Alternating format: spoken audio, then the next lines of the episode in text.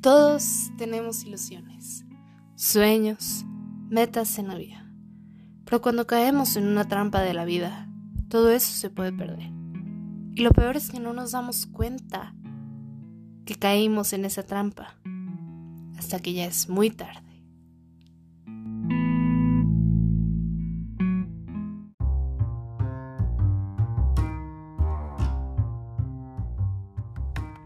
Hola y bienvenidos a un nuevo episodio de Las trampas de la vida. El podcast en donde hablamos acerca de salud mental y los problemas que nos atormentan. ¿Cuáles son? ¿Por qué los tenemos? Pero más que nada, cómo evitar caer en estas trampas que nos pone la vida. Yo soy Caro Torres y en el episodio de hoy vamos a hablar acerca de ghosting. El contacto cero.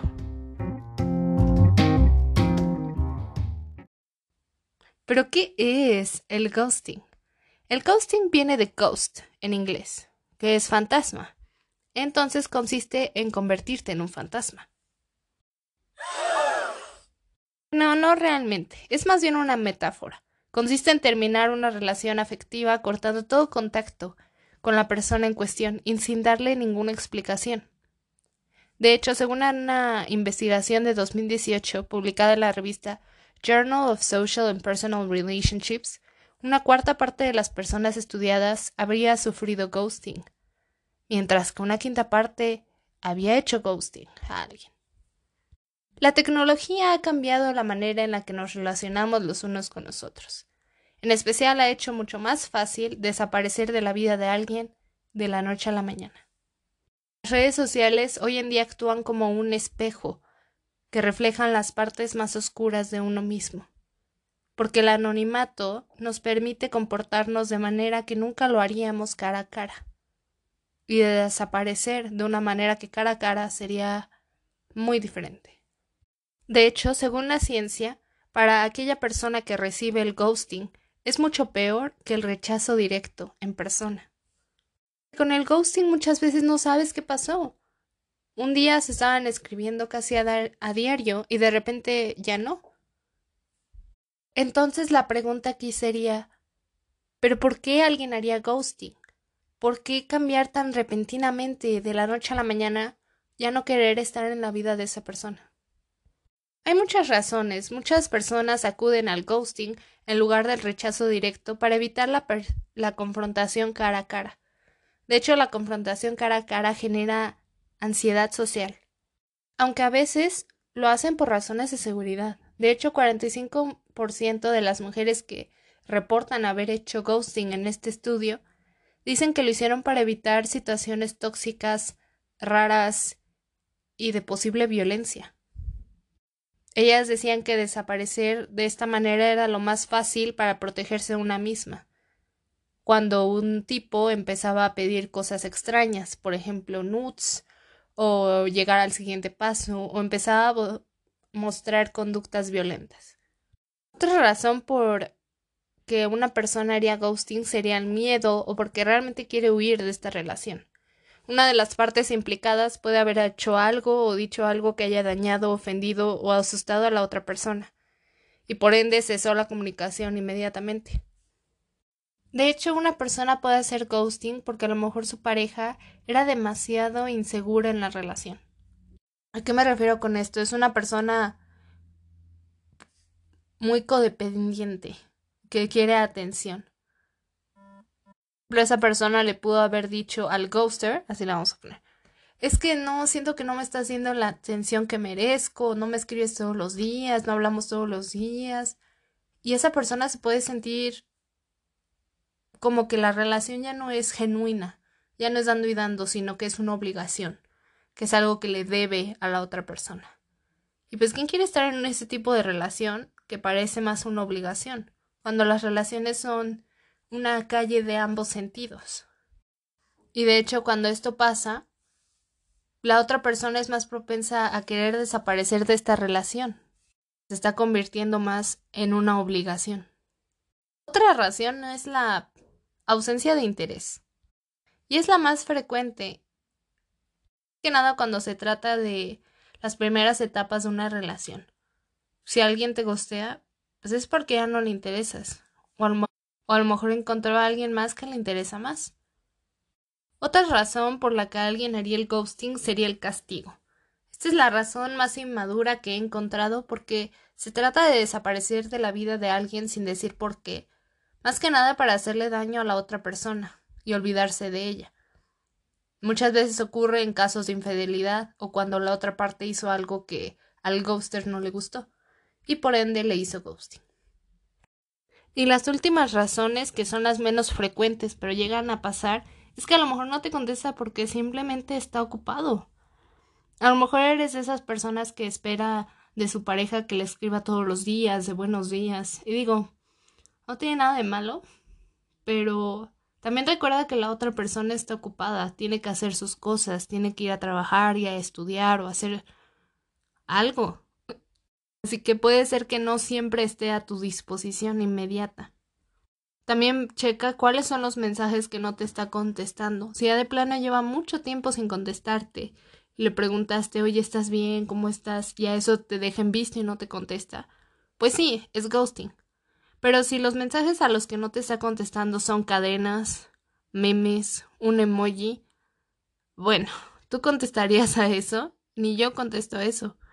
La gente no contesta en las cadenas a veces porque dice, bueno, no solo me lo mandó a mí, se lo mandó a todos sus contactos. O al meme, a lo mejor lo vio, le dio risa en el momento y se le olvidó contestarte. A lo mejor también sucede, vio tu meme y no lo entendió y no supo qué contestarte. Ahora vamos a las consecuencias del ghosting. A la persona que le hacen el ghosting, esa persona queda a la expectativa del contacto y puede sentir un gran dolor al ser ignorado. Porque como sabemos, nosotros los seres humanos vemos las relaciones sociales como algo de supervivencia. Nuestro cerebro las identifica de esta manera. Entonces la rotura de esa conexión puede llegar a herirnos mucho. El ghosting deja al sujeto con la incertidumbre de ¿qué fue lo que pasó? ¿Qué hice mal? ¿Fue mi culpa? ¿O por qué razón de la noche a la mañana decidió desaparecer de mi vida? Entonces a esta persona se le va a hacer más difícil más adelante confiar en relaciones posteriores. Si de repente la abandonaron, sin dejar esperanza, piensa, bueno, puede que vuelva a pasar otra vez. Además, esta persona puede sufrir problemas de autoestima, que solo serán exacerbados por el ghosting, confirmando sus miedos y pensamientos negativos al sentirse abandonados. Recordemos que la tecnología amplifica nuestra disponibilidad a los otros, es muy raro que alguien salga y no se lleve su celular, o que alguien esté en su casa y no tenga su celular cerca de ellos, o que no cheque su celular por lo menos una vez cada dos horas. Ya es muy fácil llamar y textear a alguien, sin importar qué tan lejos estés. Es muy accesible a hacer eso. Entonces, cuando alguien te gostea, es muy fácil imaginar cómo esa persona ve tus mensajes y deliberadamente escoge ignorarlos. Por ende, a la persona que se le hace el ghosting, esto le afecta mucho, porque dice, sí está viendo lo que le mando, pero simplemente escoge ignorarlo. Quien hace el ghosting puede llegar a tener remordimientos después, o también puede llegar a incorporar el ghosting como algo normal, su repertorio conductual, llevarlo a cabo con más frecuencia para cesar relaciones indeseadas. Algunas personas también hacen el ghosting por miedo a que la relación personal, ya sea la amistad o la relación amorosa, se está volviendo algo importante en sus vidas o se está poniendo serio. De que ya es tiempo de pasar al. Ya están viendo que van a pasar al siguiente paso. Y eso les da miedo. A lo mejor tienen el tipo de apego evitativo. Y por ende evitan ese conflicto, ese miedo que tienen de las relaciones. Y hacen ghosting. Desaparecen prolongando ese miedo e incluso empeorándolo al fijar esta conducta como un patrón habitual. Pero tú dirás, ok, ¿qué pasa si después de escuchar este podcast me di cuenta que alguien me ha hecho ghosting o me está haciendo ghosting?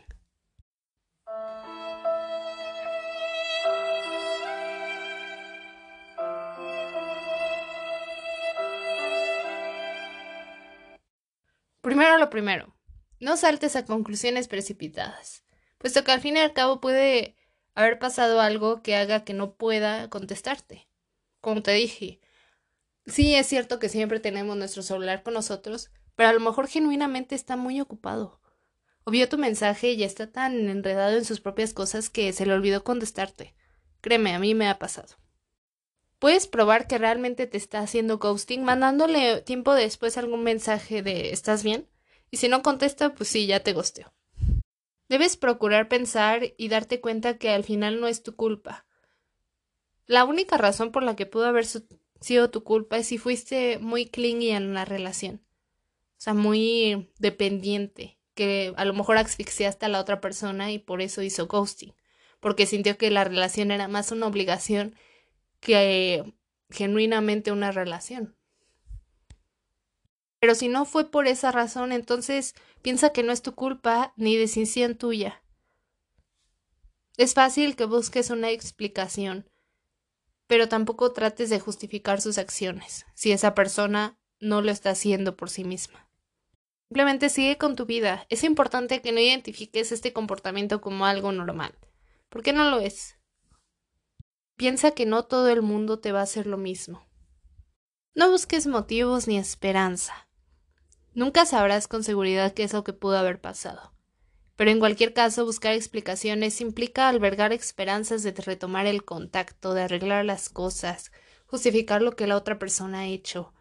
Pero créeme, tú no eres nadie para rogarle a nadie. No tienes por qué rogarle a una persona que te ha demostrado que simplemente no quiere estar. Ahí no es. Sobre todo, tienes que priorizar tu bienestar. Es cierto, todo el mundo tiene derecho a finalizar una relación si considera que ya no quiere continuar. Sin embargo, no justifica que el ghosting esté bien, ya que la otra persona también tiene derecho a recibir una explicación, sin sentirse confusa o culpable por lo que ha pasado. Cuando alguien decide de forma consciente rechazarte o ignorarte sin dar más explicaciones, dice más de ellos que lo que dice de ti. Simplemente dice que esa persona no tiene el carácter de enfrentarte cara a cara. Y probablemente se comporta así no solo contigo, sino también con sus otras relaciones personales, que no tiene el carácter de enfrentar sus propios problemas. Ahora, a menos que sea que tú hiciste el ghosting porque realmente tenías miedo de que la situación o la persona se estaba poniendo violenta, entonces sí es válido. Corre.